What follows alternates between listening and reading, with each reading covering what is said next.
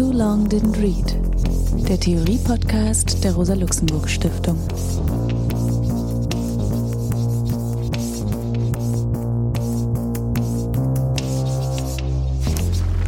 Hallo, hier ist Alex Demirovic. Ich begrüße euch zum Theorie-Podcast der Rosa-Luxemburg-Stiftung. Wir befassen uns heute mit Walter Benjamin und insbesondere mit dem Passagenwerk, einem Projekt, an dem Benjamin lange gearbeitet hat und was er dann nicht abschließen konnte.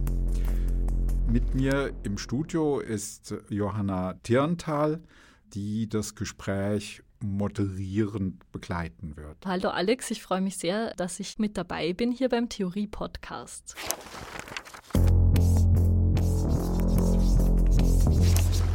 Vielleicht zum Anfang.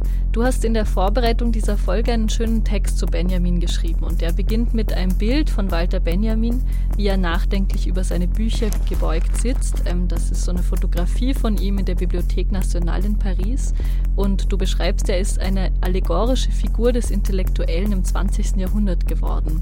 Wie meinst du das denn mit der Allegorie und der allegorischen Figur? Ein deutscher Jude im Exil, der in Frankreich dann eben seine Forschung nachgeht, ja, unter materiell sehr, sehr schwierigen Bedingungen, der mit seinen akademischen Berufsplänen gescheitert ist, der hm, eine ganze komplizierte intellektuelle Laufbahn äh, durchschritten ist bis hin in die 30er Jahre mit seinem Engagement für eine marxistische Kulturtheorie. Und ähm, der verkörpert ja in einer gewissen Weise auch ein Schicksal, ja, linker, linker und kritischer Intellektueller in Deutschland mit all den materiellen Schwierigkeiten, mit den beruflichen Schwierigkeiten. Und ähm, dann ist das ja so richtig gehend ein, wie kann man sagen, ein Bild geworden, ja, mit, ähm, wie er in der Bibliothek sitzt, von seiner Freundin Giselle Freund fotografiert, ja, mit, mit, der, mit der runden Brille, dem Schnurrbart und so melancholisch etwas ins Leere sinnierend, wo ich denke, das ist eben auch etwas, eine Haltung, die, glaube ich, viele geprägt hat, ja, also die auch viel Sympathie unter jüngeren Intellektuellen ähm, gefunden hat, eben, ja, wie man sich eben als Intellektueller bewegt, ja, und auch ähm, eben durchaus seine Dinge verfolgt, ähm, auch wenn sie nicht so vordergründig erfolgreich sind. Ähm, wir werden ja später über das Passagenwerk sprechen und das Passagenwerk hat Benjamin 14 Jahre lang begleitet. Das heißt, das ist irgendwie mehr als ein Drittel seines doch recht kurzen Lebens. Er ist 1892 geboren und hat sich 1940 auf der Flucht das Leben genommen. Das heißt, er wurde nur 48 Jahre alt und 14 Jahre lang hat er sich mit dem Passagenwerk beschäftigt.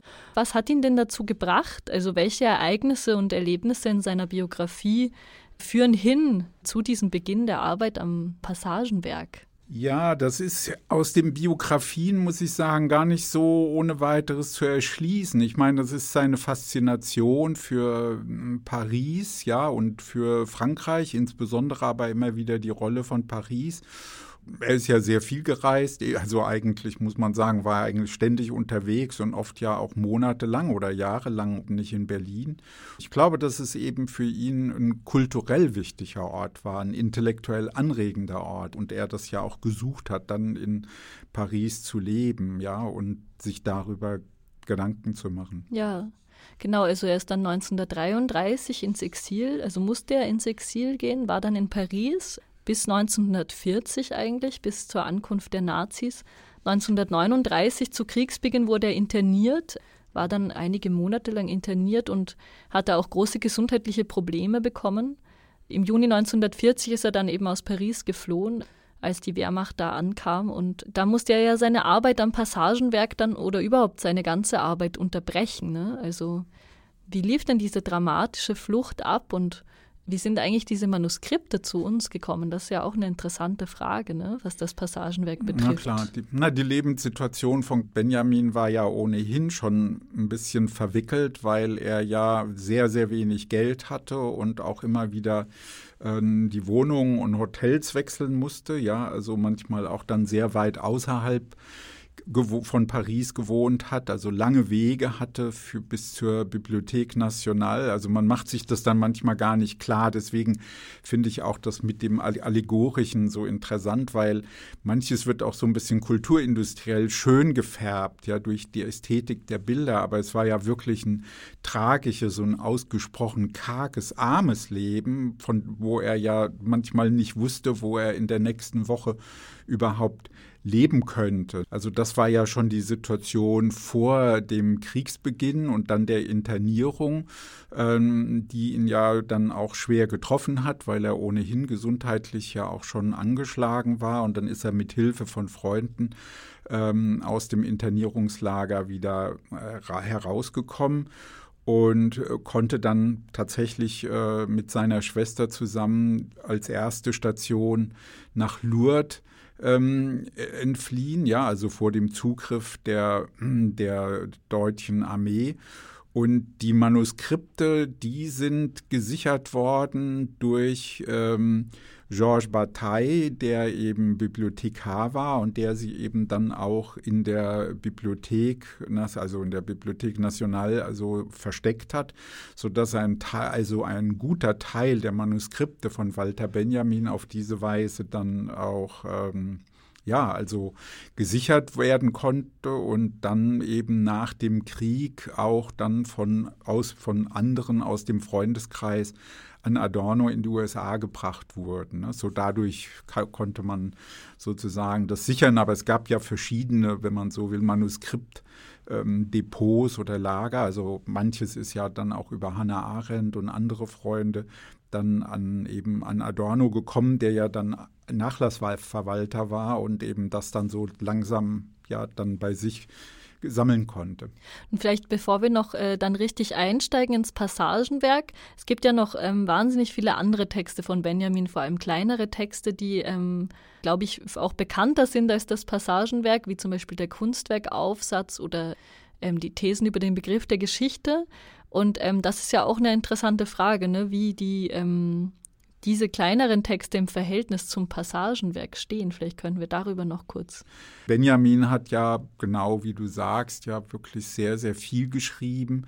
Und das Passagenwerk wurde ja erstmals äh, 1982 dann in den gesammelten Schriften überhaupt veröffentlicht. Ähm, und davor bekannt waren eben die kleineren Texte, die aus diesem Projekt oder, oder auf der Basis dieses Projektes von Benjamin formuliert wurden. Und dann gab es eben diese Texte, die in der Zeitschrift für Sozialforschung publiziert waren und dann eben dieses wirklich bedeutende Manuskript, ja, die äh, Thesen über den Begriff der Geschichte, ähm, den, äh, also dieses Manuskript, was von Hannah Arendt in die USA gebracht wurde um es dann eben auch Adorno zu geben und ja letztlich dann auch nur in einem ganz kleinen Kreis zugänglich, weil es ja auch auf Deutsch äh, in den USA veröffentlicht wurde. Also ne, das heißt, wirklich äh, richtig bedeutungsvoll wurde das ja dann alles durch die große, große Benjamin-Rezeption, die dann eingesetzt hat in den 50er, 60er Jahren, aber dann insbesondere, würde ich sagen, dann mit äh, ja, der richtigen Wiederentdeckung Benjamins in den ja, spät 60er, 70er Jahren. Ja. Mhm. Vielleicht nochmal zum Abschluss von diesem ähm, Teil über die Biografie. Benjamin hat ja, wie wir schon jetzt festgestellt haben, mit der allegorischen Figur und so, Benjamin hat irgendwie eine wahnsinnige Anziehungskraft auf viele Leute. Was denkst du, was macht diese Anziehungskraft aus? Und ähm, was interessiert dich eigentlich an Benjamin? So ganz persönlich auch. Also was mich an Benjamin jetzt äh, interessiert hat, war, dass er innerhalb der kritischen Theorie ja zunächst mal auch für eine Alternative stand. Also man muss das ja vor dem Hintergrund sehen, der kritischen Auseinandersetzung mit der Kulturindustrie, wie sie sich dann insbesondere bei Adorno und Horkheimer findet ein Verständnis dafür, was sind die Kulturpraktiken auch einfacher Leute, ja, also dass es nicht eben einfach aufgeht nur in Herrschaft. Und das ist halt nochmal auch das eine Alternative zu Adorno, der eher so Bezüge auf Musik hatte. Ja, oder ähm, ja, also und Fernsehen und Film eher sehr kritisch gesehen hat und Benjamin eben gar nicht. Also der hat sich sehr auch an den revolutionären Regisseuren orientiert, sehr an Bert Precht und damit hat er auch einen Raum geöffnet, ja, den der, wenn man zur kritischen Theorie sich äh, gezählt hat oder neugierig war, da eher verschlossen blieb. Ja? Also wie Adorno so schön sagt, jedes Mal, wenn ich aus dem Kino komme, bin ich ein bisschen dümmer als vorher. Aber er ist ja trotzdem weiter ins Kino gegangen, aber es war trotzdem ein komisches Gefühl. Und Benjamin hat einem das Gefühl gegeben, nein, man kann, es gibt auch revolutionäre Kinopraktiken. Ja, also der hat das Kino zum Thema gemacht und nicht den Film. Das ist, glaube ich, ein wichtiger Aspekt, ja.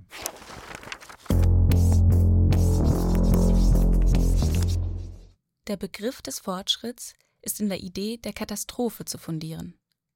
Dass es so weitergeht, ist die Katastrophe. Sie ist nicht das jeweils Bevorstehende, sondern das jeweils Gegebene. Strindbergs Gedanke Die Hölle ist nichts, was uns bevorstünde, sondern dieses Leben hier. Die Rettung hält sich an den kleinen Sprung in der kontinuierlichen Katastrophe.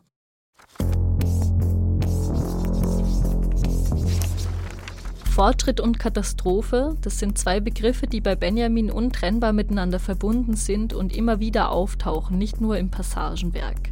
Ähm, wenn wir jetzt ins Passagenwerk reingehen, ähm, warum genau hast du denn dieses Zitat ausgewählt? Es gibt viele Gründe, also einen naiven Fortschrittsbegriff wirklich hinter sich zu lassen. Ja, und das ist ja eigentlich die zentrale Überlegung nämlich zu sagen, wie schaffen wir es zu einem, einem Geschichtsverständnis zu kommen, was jetzt nicht einfach nur die nächsten kleineren oder größeren Fortschritte in den Blick nimmt, sondern genau genommen uns hilft, katastrophische Problemlagen der Menschheit zu überwinden. Ja, und insofern ähm, deutlich zu machen, ja, dass es so weitergeht und dass es eben viele Akteure gibt, die nichts anderes wollen, als dass es wieder weitergeht und dass auch wie jetzt in der Pandemie immer wieder gesagt wird, es soll sich wieder normalisieren, es soll das normale Leben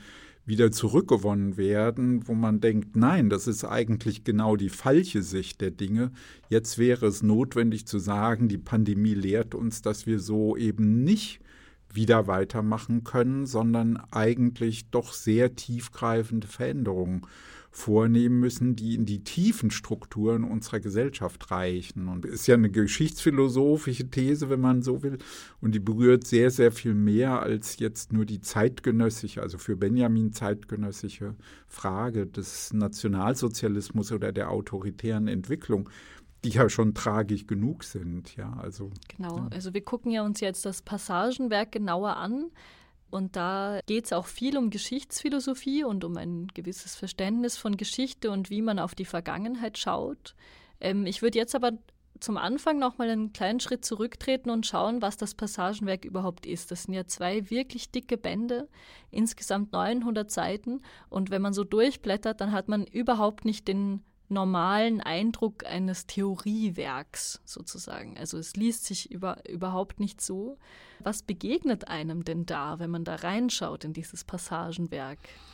Also das Passagenwerk ist also von Benjamin eigentlich zunächst mal gedacht ähm, als eine umfassende Materialsammlung. Also wenn man sich nur die Stichwörter der einzelnen Hefte sich anschaut, in die äh, Benjamin diese Zitate sozusagen eingetragen hat, dann geht es ja um solche Themenschwerpunkte wie Mode, Langeweile, Barrikadenkämpfe, Eisenkonstruktion, Reklame da, und dann einzelne Personen wie Baudelaire, Saint-Simon, Fourier. Also das heißt, er hat sozusagen über ein großes Spektrum von kulturellen Phänomenen oder wenn man so will, materieller Kultur ähm, Zitate gesammelt, Äußerungen in Zeitungen, Zeitschriften, Büchern, um sozusagen ein Panorama ja, des 19. Jahrhunderts und Paris als Hauptstadt des 19. Jahrhunderts ähm, zu versammeln.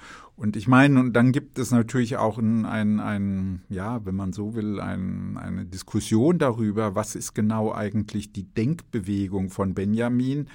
Und Adorno versucht es so, ja, mit Bezug auf äh, Überlegungen von Benjamin, dass Benjamin eigentlich das Material selber sprechen lassen will. Also genau genommen, der dem Material keine Theorie von außen aufzwingen möchte, sondern das Material durch seine Anordnung, durch eine, durch eine Konstellation, sozusagen das Material ein, einen anspringt, gewissermaßen also Anschauung erzeugt, wie eben diese historische Periode war, aber nicht jetzt im Sinne einer vergangenen Vergangenheit, sondern eben einen so anschaut, dass wir sie als unsere Gegenwart begreifen, die unmittelbar auch uns zum Handeln bringen könnte. Also ich glaube, das ist ein starkes Motiv, was Adorno da anspricht, ja, also diese Idee, er, also die Benjamin so formuliert, dass er eben sagt, er hat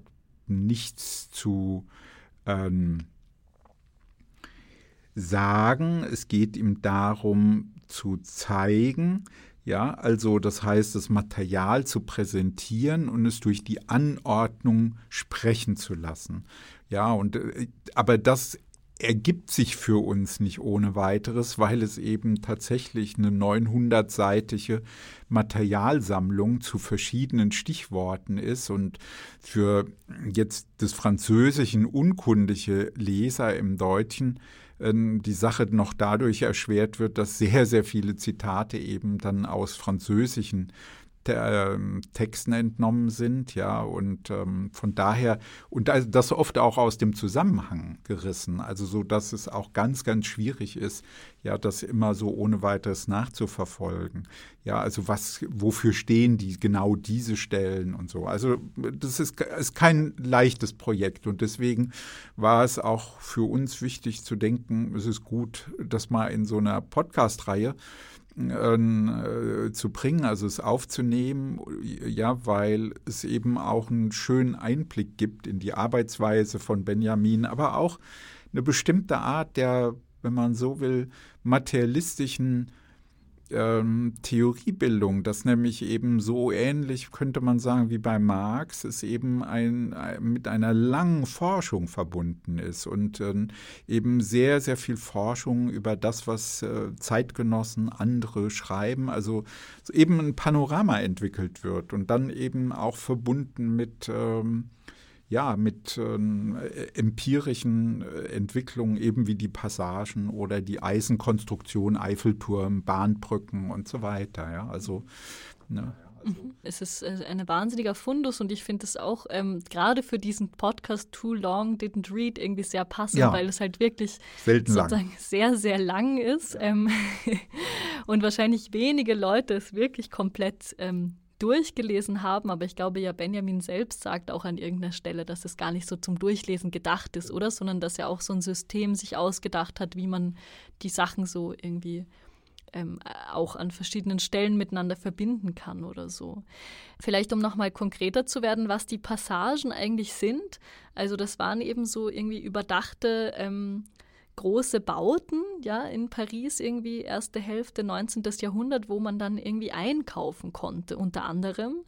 Was interessiert ihn denn da? Naja, wenn man Benjamin liest und die Zitate, die er bringt, dann kann man sich Passagen ein bisschen so vorstellen wie Shopping Malls in Ländern wie Brasilien. Ja, also die Straßen sind wild, ja, undurchsichtig, ja, die sind auch nicht besonders äh, spaziergängerfreundlich, also das Einkaufsverhalten wird dadurch nicht befördert. Ja, also das ist nicht so wie auf dem Kuhfürstendamm, äh, breite äh, Boulevards, ja, also breite Trottoirs mit äh, Schaufenstern, an denen man entlang gehen kann, sondern das ist eben voller Verkehr, laut, trubelig, ja, und äh, eben möglicherweise auch äh, Taschendiebe und äh, ja, rüpelhaftes Verhalten, was auch immer. Und die Passagen sind sozusagen geschützte Räume, wo man eben den ganzen Tag ist. Man findet alles, ja, man, man ist dort, man, man, man kauft sich Schuhe, man geht dann ins Theater, man hört ein Konzert oder sitzt einfach nur im Café. Also das ist, das ist das, was ihn interessiert. Und also diese besondere Art und Weise auch der Gliederung, wenn man so will, der, des kulturellen Alltags, dass eben aber das verbunden ist mit eben der Ware. Das ist ja sein zentraler Zugang zu dieser, ähm, zu dieser Analyse der Passagen, dass eben alles warenförmig ja, ist. Also, und die Ware, das ist also, das scheint mir eine der interessantesten Aspekte zu sein, dass er eben damit deutlich macht, die Ware, ja, die ja bei Marx zunächst mal einfach eine bestimmte Form ist, wie kapitalistische Güterproduktion stattfindet, so dass Benjamin jetzt sich das vornimmt und die Ware sozusagen als eine umfassende Kulturpraxis begreift. Die Waren werden ausgestellt, ne, und das ist ja etwas, was ihn dann auch fasziniert dass ganz heterogene Dinge zusammenkommen können. Ja, also Obst neben Schwert und Buch neben ähm, Peitsche, ja, was auch immer. Und äh, dass das eben aber alles sozusagen bewegt wird durch diese Warenförmigkeit. Ja, das ist ja Anfang, Mitte des äh, 19. Jahrhunderts, ja, also entsteht sozusagen eine völlig neue bürgerliche Kulturpraxis, ja, also die für uns jetzt, wenn man so will, auch ähm, dann teilweise schon ein bisschen geläufiger ist, äh, ne, dass wir Geschäftsstraßen kennen, wo wir entlanglaufen, ja, dann die Kleidung, die Schuhe, hm, ja, die Reiseutensilien in den Fenstern sehen, ja, aber das ist ja alles eher neu, ja, und ihn fasziniert das, was das sozusagen dass es eben auch eine neue Anthropologie schafft, ja, also den Müßiggänger, der sozusagen ein Lob auf die Langsamkeit singt, ja, und ähm, also ganz, ganz eigene Praktiken sich dann da herausbilden um die Ware herum. Ich finde das sehr faszinierend, dass er das so stark, die, die Ware auch als eine Kulturpraxis betrachtet und nicht einfach nur als ein natürlich für den Kapitalismus zentrales ökonomisches Artefakt. Ja. Mhm. Und er schreibt dann ja auch diese Passagen und diese wunderbare Welt, die da kreiert wird mit den Waren, auch irgendwie so als Traumbereich, aus dem es irgendwie gilt zu erwachen das hat ja ganz viel mit dem Warenfetisch auch zu tun bei Marx. Vielleicht können wir darüber noch mal kurz sprechen. Das führt zwar so ein bisschen weg vom Passagenwerk, aber ich glaube, es ist ganz wichtig, diesen Warenfetisch irgendwie so ein bisschen greifen zu können. Was meint er denn da, wenn er meint, das ist irgendwie wie ein Traum, wie eine Traumwelt? Also abgesehen davon, dass es irgendwie schön glitzert und nett aussieht und irgendwie. Ja, aber genau das meint er. Man sich ich meine, verläuft. So. Ja, aber das ist genau natürlich das. Das deutsche Wort Schein eine Scheinwelt legt ja nahe, da gibt es eine wirkliche, eine andere Welt. Aber dass es ihn genau interessiert, diese Scheinwelt als eine Welt zu betrachten, in der Menschen leben, also dass sie eine wirkliche eigene Realität ist, dass er letztlich genau diese, diese Problematik vor Augen hatte und dann die Surrealisten, ja, die ja eben das äh, Moment äh, des Traumhaften sehr stark machen, aber sozusagen in diesem Traum bleiben wollen. Und ihn beschäftigt, wie kommen wir raus aus dem Traum? Wie erwachen wir? Das ist eigentlich das, was ihn interessiert. Und das ist ja interessant, weil es genau dieselbe Denkbewegung ist, die auch Marx hatte. Ja, also Benjamin entdeckt dann auch diese Stellen bei Marx und man kann sagen, dass die Warenanalyse bei Marx in einer gewissen Weise, naja, wenn man so will, von Marx über Freud zu Benjamin so etwas ist wie eine Art Traumanalyse, ja, dass Menschen, wenn sie mit Waren zu tun haben, ein gesellschaftliches Verhältnis für ein mysterisches, also ein, ein Mystikum, eine, eine äh, letztlich betrachten, nämlich wie wenn die Ware in sich einen Wert hätte. Und das heißt, die Ware kann uns dann zu einem bestimmten Handeln bringen, ja, also dass wir Geld geben müssen, dass wir die, dass wir die Ware das äh, tauschen, also gegen andere Waren oder eben dann Geld. Das heißt, wir haben den Eindruck, das Geld macht das, ja, dass wir etwas kriegen, wenn wir in die Bäckerei gehen, ja. Das heißt, man hat das Gefühl, da, da entsteht ein ganz eigenes Verhältnis, ja, und ähm, Und äh, Benjamin zeigt eben dann im Anschluss an Marx, dass genau wir in diesen Phantasmagorien leben und insofern die Passagen eben eine Traumwelt sind. Und das ist ja das, was wir dann ja eben auch gerne wiederholen. Also letztlich ein guter Teil unserer Wirklichkeit, wenn man so viel ausstaffierte Bühnen sind. Ja, also mit Plakaten und Postern und Schaufensterpuppen und so weiter. Es wird uns also sehr, sehr viel Schau geboten, sehr, sehr viel, was ja eben, wie du sagst, Scheinwelt ist, aber eben für uns eben doch auch die ganz reale Welt, weil es unseren Alltag maßgeblich bestimmt. Und natürlich, wir alle tragen Geld in der Tasche oder eine Kreditkarte und erwarten, wie selbstverständlich, dass das funktioniert, obwohl klar ist, für Marx ist es eben Fetisch, Religion, Phantasma. Ja, also, ne, weil die Waren haben keinen Wert. Ja, also das ist eh das Eigentliche, sondern was relevant ist, ist, dass wir miteinander kooperieren. Daraus, also es ist letztlich das gesellschaftliche Verhältnis unserer gemeinsam erbrachten Arbeit, die dazu führt, dass wir Gegenstände haben, die wir sozusagen wechselseitig füreinander mhm. herstellen. Ja, und dann finde ich ja ganz interessant. Benjamins Methode, wie er jetzt da sozusagen diesem Erwachen irgendwie näher kommen will, ist, dass er sich alles ganz genau anguckt und sozusagen Sachen sammelt und so ein bisschen das Große im Kleinen und das Kleine im Großen versucht zu zeigen. Ähm, dass er irgendwie nicht will, dass man sich da so einfühlt trotzdem, sondern es ihm irgendwie um das geht, was er immer wieder so als schockartige Erkenntnis beschreibt, wenn man irgendwie die Sachen dann so betrachtet, ähm, wie, wie er sie montiert hat. Ähm, so, und äh, da geht es jetzt irgendwie um diesen ganz großen, komplizierten Begriff Dialektik. Wie würdest du denn das ähm, versuchen zu erklären? Würdest du sagen, das Passagenwerk hat eine dialektische Methode oder was, was hat Benjamin davon für einen Begriff? Genau genommen kann man sagen, dass wir alle sowieso immer auf irgendeine Weise dialektisch denken. Ja, also wir, wir sehen, wir reden von uns als Gleichen, aber wir sehen auch die Unterschiede. Ja, das heißt, wir bewegen uns in unserem Denken immer durch etwas hindurch, was zunächst mal wie ein Widerspruch erscheint. Und Benjamin, muss ich sagen, entwickelt ja also eine eigene Überlegung auch des Erkenntnisprozesses, auf die du anspielst, dass er sagt, und wir haben das ja vorhin schon gehabt, dass er nicht große Theorie erstmal sozusagen vorneweg bringt, sondern dass er eben monadologisch vorgeht, aus einzelnen kleinen Dingen, ja, ähm, sozusagen einen Zusammenhang versucht zu entwickeln, das heißt durch Konstellation, das ist ja wichtig, Dinge miteinander in eine Beziehung bringt, ja, und, ähm,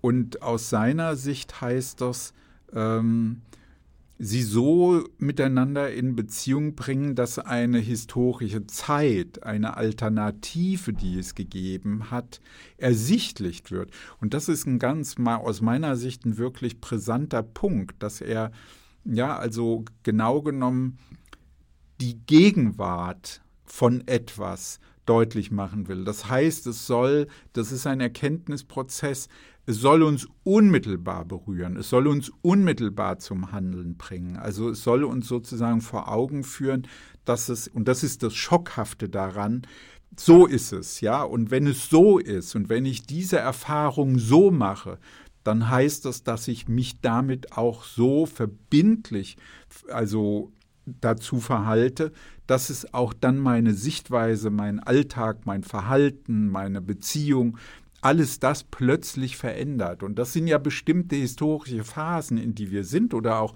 biografische Phasen, dass man sagen kann, ja, das sind die Menschen, die gar nicht zu mir passen. Jetzt verstehe ich das, warum ich eigentlich so irritiert bin. Ich will eigentlich ganz anders leben. Ich will nicht diesen Beruf, ich will das machen. Ja, also das heißt, Benjamin thematisiert sozusagen das, was er als Jetztzeit bezeichnet, ja, also eine Gegenwärtigkeit. Und das heißt, die Dinge nicht historisieren und wegschieben, das war damals so und jetzt ist es anders, sondern es sozusagen gegenwärtig machen im Sinne eines für uns jetzt greifbaren, schlagenden Augenblicks, in dem wir leben und den wir erfahren und der unser Handeln sozusagen auch so ähm, bestimmt, dass wir sagen können, ja, die Geschichte ist seit 1918 oder seit 1848 falsch gelaufen, aber nicht als abstraktes historisches Wissen, sondern weil wir diese Gegenwärtigkeit dieses Augenblicks, dieses Handelns sozusagen so genau merken durch die Konstellation der Äußerungen, der Dinge, mit denen Menschen sozusagen berührt sind. Und ich glaube, das ist ja, das ist Dialektik. Also ich meine, aber das ist schwierig, weil häufig wird unter Dialektik was anderes gesehen. Also, dass man sagen kann, was da passiert, könnte man vielleicht so sagen, ist der Umschlag von einzelnen Phänomenen in etwas anderes, in ein Ganzes, was die einzelnen Teile für sich jeweils gar nicht verkörpern ja, dass man durch das Zusammenfügen, durch die Anordnung, ja, also Adorno spricht auch gerne von Anordnung, ja, von Modellen, dass allein dadurch sozusagen etwas ganz Neues geschieht. Und dieses nicht zurückführbare, das, das ist ja ein wesentliches Merkmal von Dialektik, ja. Und das ist das, was, was Benjamin interessiert hat für eine materialistische Methode, ja, so. Ja, also eben nicht sagen, sondern zeigen. Ja, also das Zeitalter ganz konkret machen.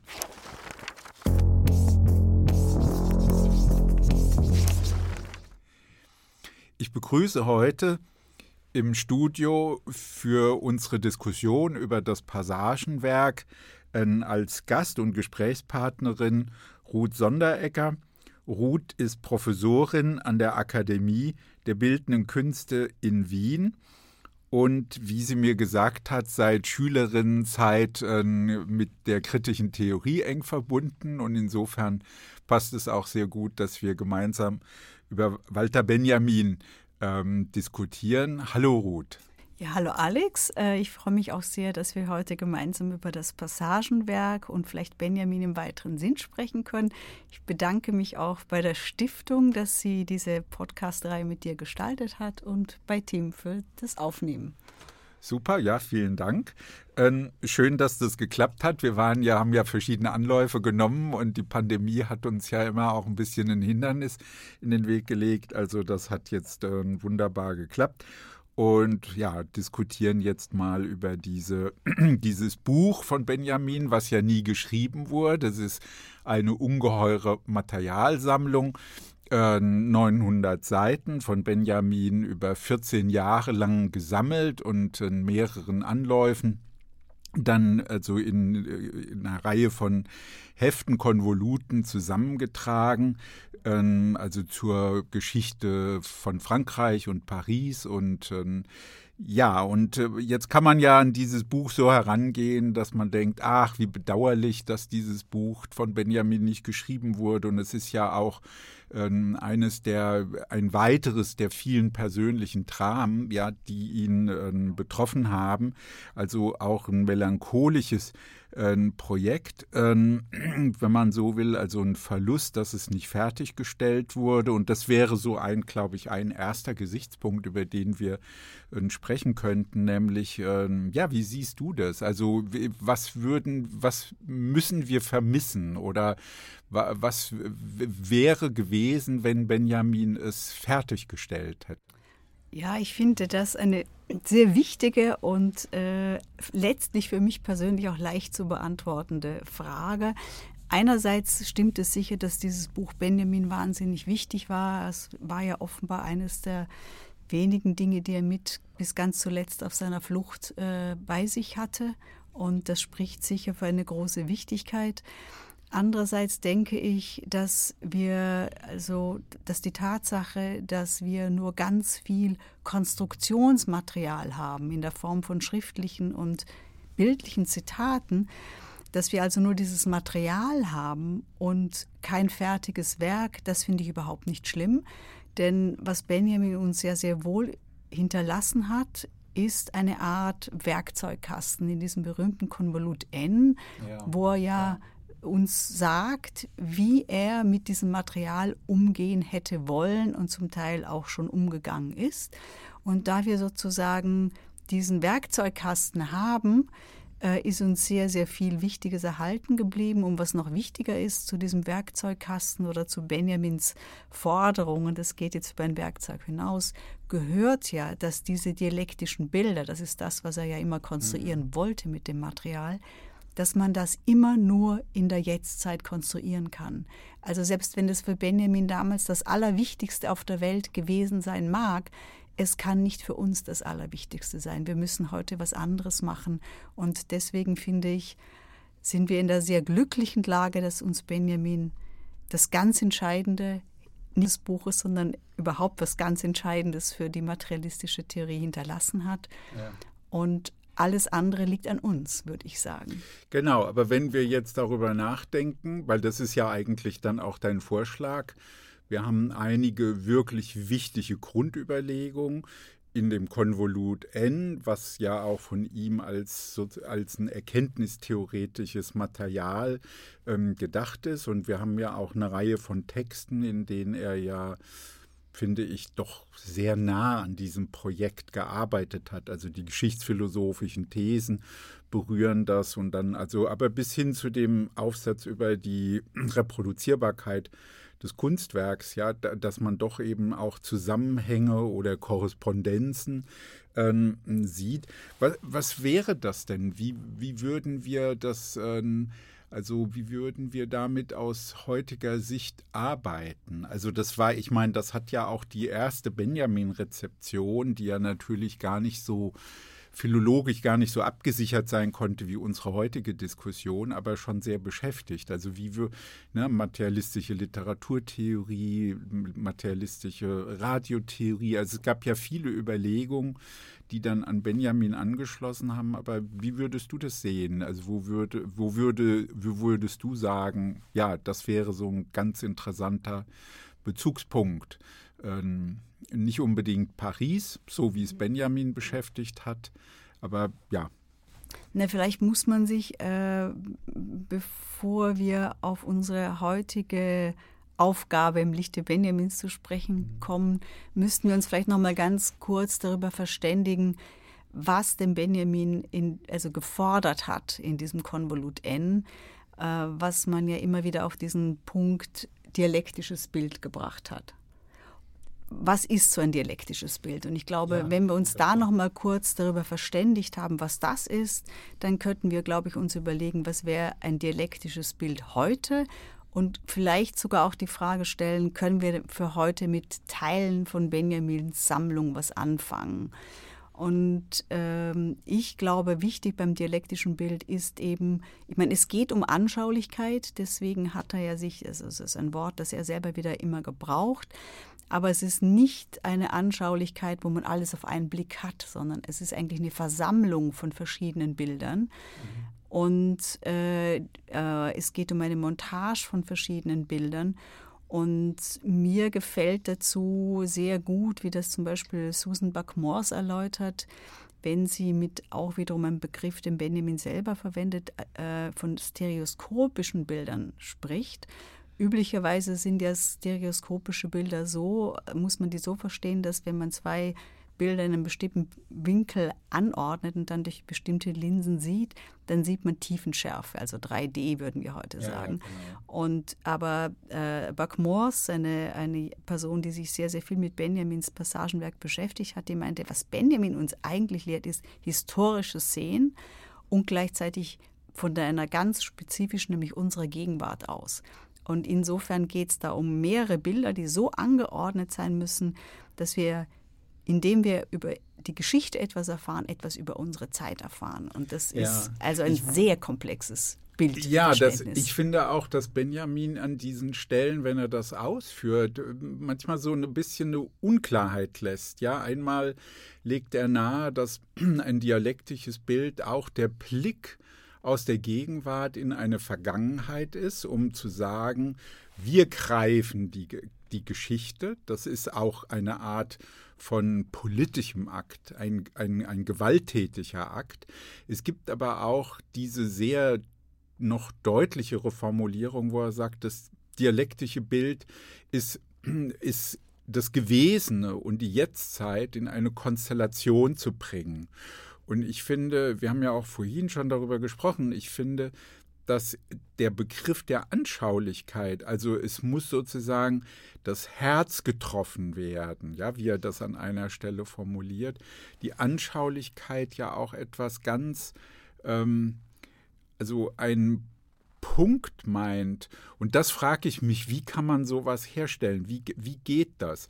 Ja, dass er ja die Vorstellung hat, also einen solchen Zugriff auf die Geschichte, die die Geschichte öffnet und uns unmittelbar so packt, dass wir anfangen zu handeln.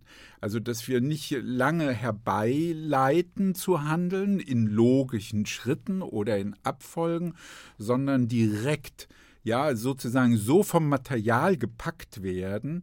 Ja, und das ist ja auch das, was so ein bisschen verführerisch ist an seiner Methode, dass er sagt, ich habe nichts zu sagen, ich habe nur zu montieren und darzustellen, dass er, dass man manchmal denken könnte, er will das in einen solchen Zusammenhang fügen, dass sozusagen das revolutionäre Moment ja so aufblitzt, schockartig.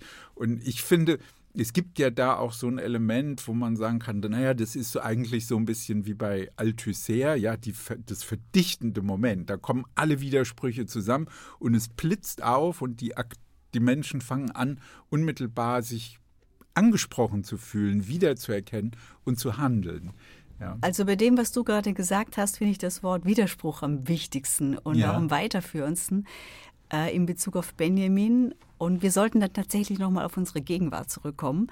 Äh, und zwar insofern, also er versucht ja, ähm, war, vor allem, es geht ihm ja um die Ware, das ist die zentrale Kategorie in diesem Passagenbuch. Und er meint, ähm, es geht darum, die Hoffnungen, die Träume, die Wünsche, die Begehren, die Effekte, die mit Waren einmal verbunden gewesen sind oder immer noch sind, die in dem Moment, also die zu kontrastieren mit dem Moment, wo man einfach sieht, es ist billiger Schrott, es ist Abfall geworden. Ja. Und diese, diese Konstellation jetzt aus sehr, also Träumen und Wünschen nach Luxus, nach Konsum, nach Exotismus etc. etc. Äh, das äh, äh, zusammenzudenken oder in einem Bild zusammen zu konstellieren mit dem, was von diesen Träumen übrig bleibt. Nicht umsonst geht es ihm ja immer darum, aus diesen Konsumträumen aufzuwachen. Also insofern äh, ist es auch kein Zufall, dass bei den wenigen überlieferten Bildern zu diesem Passagenwerk, da sind Bilder dabei von, äh, also Fotografien von Passagen zu Benjamins Zeit, also als er in Paris war, 1930er Jahre, weil dort deutlich war, dass sie nicht mehr die Luxustempel sind, sondern jetzt die Orte verkörpern, wo wohnungslose Menschen wohnen. Und damit eben auch alle diese Träume nach Luxusleben oder überhaupt nur Überleben halbwegs menschenwürdigen äh, Überleben, dass die Lügen gestraft werden. Ich würde dich gerne an diesem Punkt unterbrechen, weil ich finde, das ist so eine interessante Überlegung, die du anstellst. Denn wenn man das jetzt so ein bisschen weiter äh, überlegt, dann spricht eigentlich alles dafür, dass Benjamin in den heutigen Diskussionen, die eher so ein bisschen kulturkritisch, moralisch angelegt sind, ja, also die Waren und was es mit uns macht, eher skeptisch wäre. Also, ja. dass es gar nicht so eine moralische Kritik ist oder mit dem moralischen Unterton der, wie kann man sagen, des Konsumismus oder der Landnahme, der Kommodifizierung. Das sind ja viele solche Begriffe, die in der heutigen Diskussion sind, sondern dass er eigentlich wenn man so will, diese Vorstellung hat, was er macht, ist ja eigentlich eine Analyse, wenn man so will, des wirklichen Fetischcharakters. Wir leben in dieser Phantasmagorie und worum es ihm geht, ist nicht das zu beklagen, sondern zu sagen, wir müssen aufwachen. Wir also, müssen aufwachen auf und zudem ist was Richtiges drin. Ja. Es, äh, es ist nichts verfehlt äh, äh, von äh, luxuriösen Lebensmitteln zu träumen oder auch, also es ist auch Konsum als solcher ist nicht das Problem für Benjamin. Und äh, äh, er sagt das natürlich auch im Bewusstsein oder in einer Zeit, und das in anderen Texten betonte das immer wieder, äh, dass er sagt, wir leben in Zeiten, wo technisch gesehen niemand Hunger leiden müsste. Genau. Also das ist nicht nur ein Wunsch, sondern es ist Realität. Es könnte für alle gutes Überleben geben. Und deswegen ist es umso skandalöser, dass wir uns wahnsinnige Konsumträume machen müssen und sie dann so verraten werden. Ja, das ist eine wunderschöne Stelle, wo er sagt, in diesen Träumen ja, über den Konsum steckt sozusagen selbst das dialektische Bild drin, dass es eigentlich Urkommunismus ist. Ja. ja, dass wir uns eigentlich vorstellen, eine wirkliche Befriedigung, also deswegen auch sein sehr positiver Bezug auf Fourier, ja, also die Vorstellung, das könnte eigentlich alles so sein wie im Schlaraffenland. Genau. Das ist keine abwegige Vorstellung angesichts des Reichtums.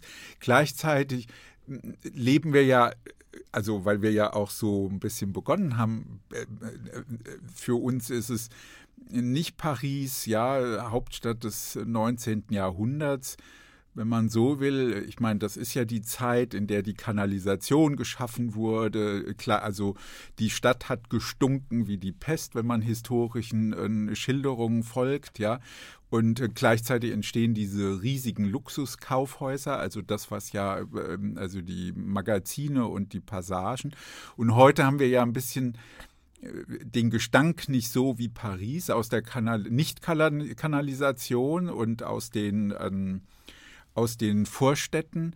Aber wir haben ja heute eine andere Ökolo ein anderes ökologisches Desaster. Und dann stellt sich das natürlich mit dem Konsum und dem Luxus nochmal anders. Also ist jetzt vielleicht mhm. ein bisschen mhm. gemein, aber, mhm. aber es würde mich auch da nochmal interessieren, weil man könnte ja, ja, also wie sieht das Wünschen aus? Wie, ne? Also, weil für ihn ist das ja tatsächlich erstmal sozusagen diese, dieser Fetisch des Konsums, der Shopping Malls und die Leute heute tatsächlich machen ja daraus ein wirklich komplexes neues Freizeitverhalten. Ja, also Shopping Malls, Shoppen ist ja eine eigene Praxis. Und heute stehen wir ja wirklich vor der Frage zu sagen, na ja, aber eigentlich stellt der Konsum auch ein Problem dar, weil wir so sehr in dieser Logik weitergegangen sind.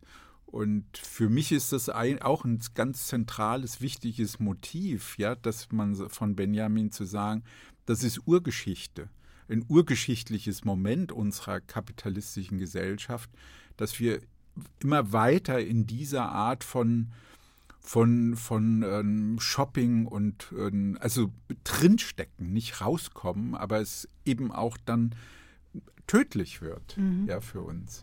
Genau. Ja, ich glaube, mit dieser zuletzt von dir aufgeworfenen Frage verbinde ich jetzt mehrere spannende Anknüpfungspunkte. Das eine ist natürlich unsere heutige Frage, wie viel Luxus ist wirklich für alle Menschen verteidigbar oder ist ja. das, geht es dann zu Lasten äh, äh der Natur etc. etc. Und äh, wie viel von dem Traum, äh, von diesem Schlaraffen, Schlaraffenlandtraum äh, ist realisierbar? Äh, das, ich denke, da, also da müssen wir selber Antworten finden. Da kriegen wir keine von Benjamin. Ja. Aber ähm, weil du auch gemeint hast, das geht immer weiter oder das ist noch mal ganz neu äh, weitergegangen, dieses äh, das, wie soll ich so sagen, das, das Phantasma der Shopping Mall da würde ich sagen, bedingt ein Stück weit wiederholt sich das ja auch unendlich. Mhm. Also wenn man sich anschaut, wie heute zum Beispiel äh, die Sigma-Gruppe vom Benko mit der KDW-Gruppe, wie die ihre Luxuswarentempel bewerben, dann könnte man sagen, zitieren Sie die Werbung, die Benjamin zitiert. Ja. Also da hat sich auch ein Stück weit, also mit Exotismus, mit Erotik, mit äh, mit, un, äh, mit, mit Größe, mit schierer Größe, äh, mit, äh, äh, mit architektonischen äh, alten Hüten eigentlich und mit, mit Verschnörkelungen etc. Äh, sodass man sagen könnte, ein Stück weit hat sich an diesen Konsumtempeln, das, äh, sie werden natürlich heute ganz anders finanziert und querfinanziert und äh, die Kommunen müssen dafür bezahlen, nochmal anders als das zur Zeit Benjamins der Fall war. Aber das ist das ist nicht weitergegangen. Das wäre vielleicht auch eine Möglichkeit. Ähm, oder ein Punkt, wo man noch mal ganz neu über dieses ja. Passagenwerk nachdenken könnte. Ja, genau, als Stichwort könnte man ja wirklich sagen, dass wir treten auf der Stelle. Wir treten total Das ist insofern wirklich Urgeschichte, weil wir sozusagen in, wiederholen das immer gleiche Verhängnis. Ja, also insofern Fortschritt, der in der Katastrophe verankert ist, wie, wie er sagt. Ja, also weil es sich eigentlich gar nicht wirklich weiter bewegt, sondern wir immer das Gleiche wiederholen und der Rhythmus, wie er sagt, Mode ist. Also wir halten das für neu, für immer neu und dabei wiederholen wir eigentlich das abgestandene mhm. Alte und es wird für uns auch sofort alt, ja? Also die Kleidung von gestern, die Schlager von vorgestern, ja und so weiter, die uns aber auch und es wäre auch für mich nochmal ein interessanter Punkt, wenn wir das äh, nochmal mit dem Problem des Sehens Verbinden der dialektischen Bilder, also das Gewesene und die Jetztzeit, wie du das einschätzt. Also Benjamin hat ja die thematisiert das ja als ein Problem des Wahrnehmungsapparats. Ja, und ähm, wie da die, wie da eine Entwicklung des Wahrnehmungsapparats einzuschätzen ist, unsere Sehgewohnheiten, die Wahrnehmungsmuster.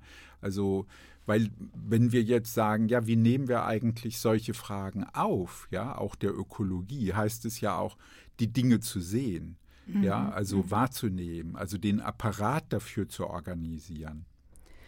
Ja, also äh, vielleicht ist da aus meiner Sicht das wichtigste Stichwort jetzt Apparat. Ja.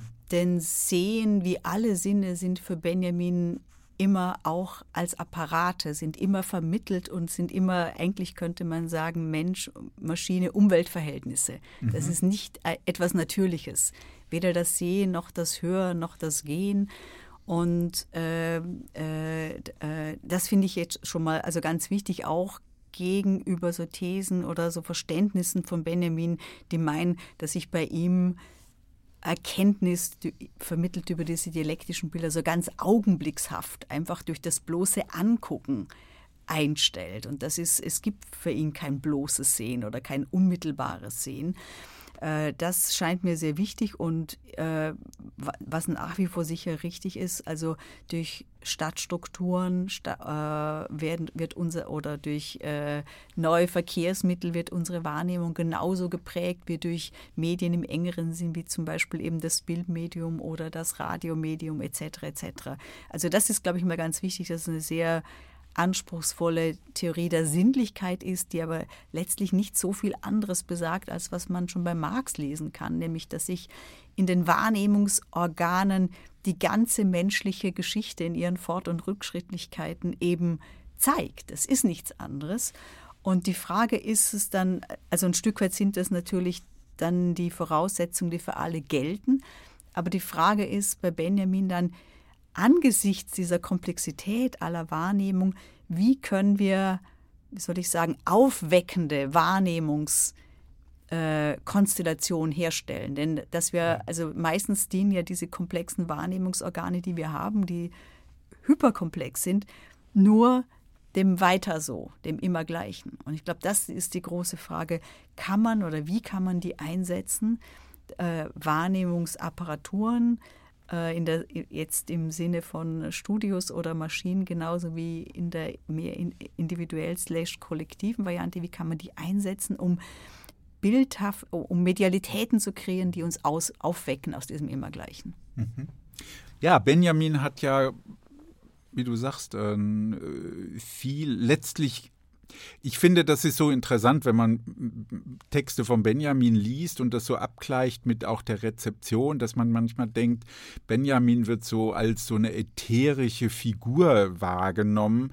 Aber wenn man seine Texte liest, dann geht es ja um ganz handfeste Dinge. Die Kunst wird ja gar nicht so ästhetisierend betrachtet, ja, die Literatur, sondern es geht ja auch ganz viel um Apparate, um Techniken, um Schreiben als eine materielle Praxis. Also eigentlich ist er ja, wenn man so will, tatsächlich jemand, der sehr viel von den Überlegungen der Cultural Studies, Kultur als Praktiken wahrzunehmen, schon lange vorweggenommen hat. Ja, und das bedeutet ja auch andersrum, dass sich die Frage stellt, wer hat Zugang zu den Apparaten, wer verfügt über diese Apparate. Also wenn man so will, ist er ja nicht umsonst auch deswegen einer der frühen Theoretiker der Medialität geworden, weil er sich genau dazu sehr viele Gedanken macht. Also die Medialität, die Funk die Praktiken, die Funktionsweisen dieser ähm, Dinge. Und das führt mich jetzt nochmal zu dem Gesichtspunkt auch, dass er ja äh, ganz viel zum Radio gemacht hat. Also genau genommen war ja Benjamin, wenn man so will, ein, ein marxistischer Autor, der schon sehr früh auch das Radio als eine Praxis äh, hatte, gleichzeitig aber die Radiotätigkeit äh, ganz skeptisch gesehen hat. Und ich meine, man könnte ja sagen, dass er vielleicht die Skepsis auch damit zu tun hatte, wie das dann bei Horkheimer und Adorno formuliert wird. Es gibt, das ist kein Medium der Reziprozität, also wechselseitiges Kommunizieren. Und ähm, ja, wie, wie, wie, wie ist das für dich? Also ich meine, weil du ja, wie ich weiß, äh, die Radioarbeiten ja auch eigentlich für wichtig hältst und den Eindruck hast, dass Benjamin das ja auch so ein bisschen äh, selber so eine Fehleinschätzung seiner Tätigkeit mhm. hat. Vielleicht nochmal zurück zu seiner Kunst- und Kulturtheorie, an der du zu Recht die Medialität und die, wie soll ich sagen, die Apparathaftigkeit hervorgehoben hast. Und ich würde auch dein, deine Einschätzung oder ich teile die total, dass er kein esoterischer Denker ist. Zu diesem ganzen Komplex muss man vielleicht auch noch dazu sagen, er ist äh, einfach auch Materialist. Er fragt immer, wer kriegt wofür was bezahlt. Ja. In diesem Baudelaire-Buch, das man ja auch sehr esoterisch lesen kann und das vielleicht der direkteste oder vielen zufolge der direkteste Text ist, den er tatsächlich fertiggestellt hat auf mhm. der Grundlage der äh, Passagenwerknotizen. Da geht es das halbe Buch lang nur darüber, wer wofür, also wer welche Auftragstexte schreiben muss, wer von wem protegiert wird, wer welches Geld wofür kriegt. Und ich glaube, das ist ein ganz neben der Medialität und der, der Frage der Technik, der, der Maschinenhaftigkeit, auch des ästhetischen Tuns, geht es tatsächlich um Geld und um die Produktionsmittel. Und ich glaube, das ist etwas, was eben auch woran man sieht, dass Benjamin nicht jetzt irgendwelche, also das haben ihm ja viele bis hin zu Adorno vorgeworfen, dass er ein zu, zu optimistisches Bild des Films, des Radios etc. hätte. Er war da selber immer viel skeptischer.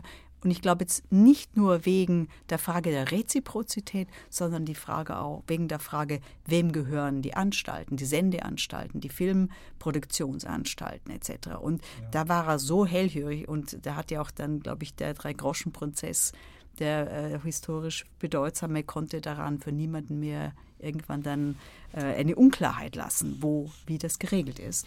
Wie schätzen wir das jetzt ein? Wenn man jetzt mal so ein bisschen weiterspinnt, ja, also ich meine, wir haben öffentlich-rechtliche Rundfunkanstalten, also da gehört es ja der Öffentlichkeit. De facto spielen äh, relevant politische Parteien und Kirchen ja eine maßgebliche Rolle. Aber mit dem Podcast haben wir ja jetzt ein ganz neu entwickeltes technisches Medium.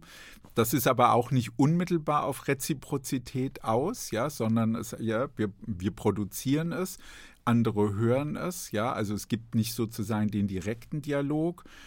Gleichzeitig könnte man sagen, Podcasts potenziell könnten es alle mhm. produzieren. Es ist also das, was, was Benjamin mit Blick auf Tetrakow äh, gesagt hat. Genau genommen hat sich die Funktion geändert. Alle schreiben. Ja, aber wie ist es deiner Einschätzung nach? Also ich glaube, ich, äh, jedes, jeder Medialitätsbruch hat, und das, da wiederhole ich nur Benjamin, hat die Möglichkeit einer Öffnung. Äh, und Benjamin weiß aber auch, dass diese Öffnungen sehr schnell wieder zugehen. Wenn es zum Beispiel so geht, dass sich, äh, es könnte ja so sein, dass irgendwann äh, Plattformen für Podcasts Monopolfunktion bekommen etc. etc. Umso wichtiger finde ich zum Beispiel so eine Reihe wie die jetzt, für die wir arbeiten. Und ich glaube, Benjamin war auch sehr sensibel, wenn es um Pseudopartizipation ging. Also einfach nur Anruferinnen anrufen zu lassen oder möglichst viele mitsprechen zu lassen. Das ist Quatsch, das ist Pseudopartizipation. Eine offene Diskussion wäre, glaube ich, viel mehr in seinem Sinne gewesen. Äh, und die auch dazu steht, dass nicht alle mitreden können. Ich meine, vielleicht kann man dann noch mal ein äh, paar Sätze oder einen Satz zitieren, den er im Kunstwerkaufsatz äh, in einer Fassung drin hat, wo er eben sagt, Massenbeteiligung, das haben die Nazis prima geschafft. Sie haben den Massen zum Ausdruck verholfen, aber nicht zu ihrem ästhetischen Recht. Und dasselbe könnte man auch in Bezug auf intellektuelles Recht sagen. Äh, also insofern ja, mit, also der Podcast, wie viele andere Medien, gerade im Moment ihres Entstehens, haben unglaubliche Möglichkeiten, auch weil sie noch nicht so ökonomisch determiniert sind. Und äh, aber man soll das nicht im Sinne einer Pseudodemokrat, also Pseudodemokratisierung verstehen. Ich, ich würde gerne nochmal das Wort Öffnung. Ja, also, dass es auch eine, ein Versuch ist zu öffnen. Und das ist ja genau genommen eine der letzten Sätze in den geschichtsphilosophischen Thesen, dass ja der Messias kommt und auch eine Tür öffnet. Mhm. Und äh, das wünschen wir uns, glaube ich, auch dafür, dass unsere Diskussion und die Diskussion vieler anderer äh, tatsächlich eine Öffnung bewirken, die uns endlich herausführen aus der Immergleichheit von Herrschaft in den Jahrtausenden. Vielen Dank für das äh, schöne Gespräch und äh, ja. Ich bedanke mich auch bei Alex und bei Tim und der Stiftung. Vielen Dank.